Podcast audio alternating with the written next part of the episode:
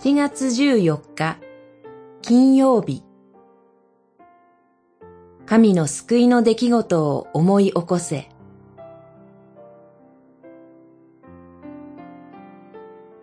アモス書二章。お前たちをエジプトの地から登らせ、四十年の間、導いて、荒れ野を行かせ、アモリ人の地を得させたのは私だ。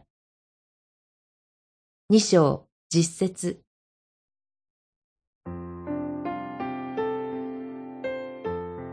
神と神の民イスラエル、また神の民同士の関わりを規定するすべての土台は、かつて神がエジプトで奴隷であった民を救い出されたという出来事です。神の民がエジプトから救い出され、荒れ野を導き、約束の地、カナンを与えられたことは、神の民、イスラエルの確かな存在理由です。そうであるのに、南のユダは、主の教えを拒み、その掟を守らず、先祖も後を追った偽りの神によって惑わされ、北のイスラエルは主によって建てられた預言者に預言するなと命じたのです。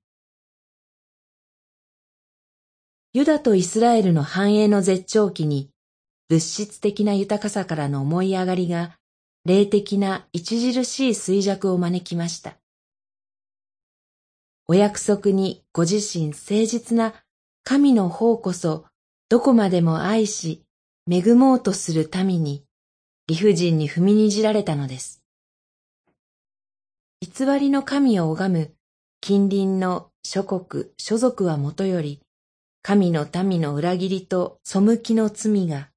生にして義なる神に裁きのその日を宣告させました。お前たちの足元の地を裂く。その時は素早い者も逃げ遅れ、勇者も自分を救い得ない。勇者の中の惜しい者も、その日には裸で逃げる、と主は言われる。しかし、主の恵みを思い起こすなら、いつでも悔い改めて立ち返ることを拒まれる神ではありません。祈り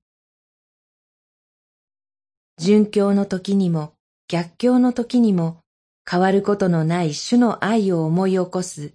静かな心をお与えください。